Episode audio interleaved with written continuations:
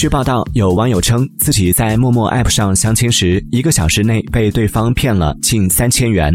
搜索后发现，该事件并非个例。在网页上搜索“陌陌被骗”，显示有一万三千多条相关的搜索结果。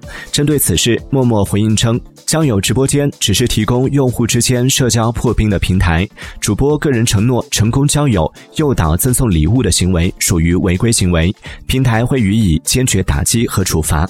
目前，平台。还已将相关主播进行了永久封禁处理。